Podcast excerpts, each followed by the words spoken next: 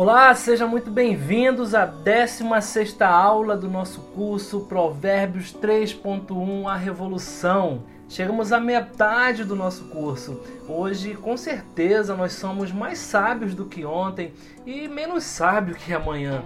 E o tema de hoje é o orgulho precede a queda. E o meu versículo chave está lá em Provérbios 16, 18. Leia comigo. O orgulho vem antes da destruição, o espírito altivo antes da queda. Na Bíblia a mensagem tem uma interpretação bem parecida. Leia comigo. Primeiro vem o orgulho, depois a queda. Quanto maior é o ego, maior é o tombo. Percebeu a nossa responsabilidade diante disso? Parte do processo de transformação que Deus gostaria de começar com cada um de nós é remover ou impedir características negativas que entrem na nossa personalidade. E sem dúvida, uma dessas características que Deus odeia é o orgulho. Há alguns dias eu recebi um feedback positivo de um amigo falando sobre o meu trabalho. Naquele momento, meu coração se encheu de orgulho, mas ao final dessa conversa, esse meu amigo me deu um alerta muito importante. Ele disse: Irmão, guarde o seu coração.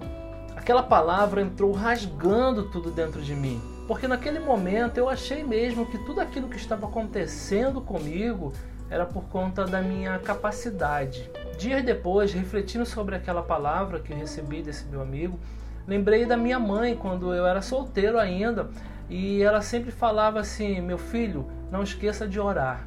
Naquele momento, Deus falou comigo: Filho, sou eu quem dirige os seus passos. Infelizmente, temos a tendência de pensar que quando temos um diploma na mão, uma aptidão, um conhecimento, nós podemos alcançar o mundo. Mas sim, nós podemos alcançar o mundo, mas nunca sozinhos. Costumo dizer que Deus trabalha no pessoal para o coletivo, e é exatamente isso que devemos ter em nossa mente. Não é pelos nossos méritos, é pelo reino de Deus que estamos aqui.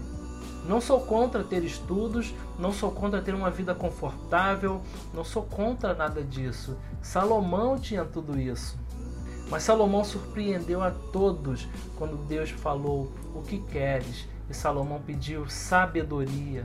Note que Salomão já sabia exatamente o caminho que ele ia trilhar. Então, lá em 2 Crônicas 1,10, Salomão, diante de Deus, um papo reto com ele, pediu sabedoria e conhecimento. Conhecimento para entender as coisas e sabedoria para usá-las em prol do reino de Deus. Salomão não estava reconhecendo um despreparo, ele era muito instruído. Salomão estava reconhecendo a soberania de Deus sobre a vida dele. Afinal, governar um povo tão numeroso quanto o pó da terra não seria uma tarefa muito fácil. Você consegue imaginar isso? Mas feliz é o homem que põe sua confiança no Senhor. Para ilustrar melhor, eu vou contar a historinha de um sapo. Ele morava numa lagoa que estava secando e para garantir a sua sobrevivência, ele precisava sair dali o mais rápido possível. Então ele descobriu que por trás dos montes existia outra lagoa. Então ele teve uma brilhante ideia. Convenceu dois pássaros de segurar cada um a ponta de um graveto. Com sua mandíbula, segurou bem firme o centro daquele graveto e voaram em direção à água, e sua mandíbula segurava bem firme.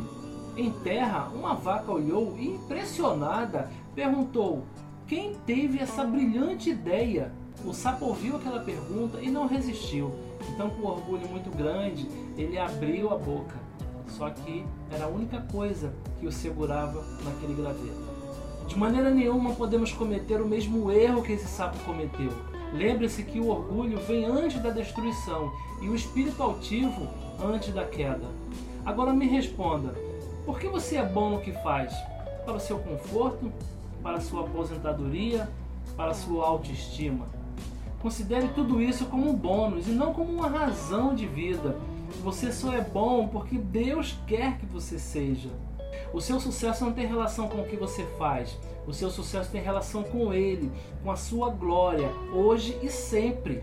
Não tente enganar Deus. Isso não vai acontecer, jamais. Seja qual for o bem que façamos, Deus conhece a nossa motivação para fazê-lo. Deus julga os nossos motivos e não simplesmente nossas ações. Lembre-se de que Deus odeia os orgulhosos. Meu amigo, minha amiga, não se iluda. Podemos sim determinar o nosso caminho, mas é Deus que guiará os nossos passos.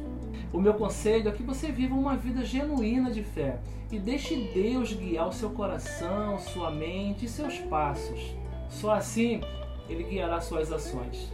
Fora disso, você andará sozinho, altivo, sem perceber os buracos que irá cair. Tudo é dele, tudo vem dele e tudo volta para ele. Então, tome sua cruz e siga. E por hoje ficamos por aqui. Que você possa ser abençoado com essa palavra e amanhã estaremos de volta, se Deus assim permitir.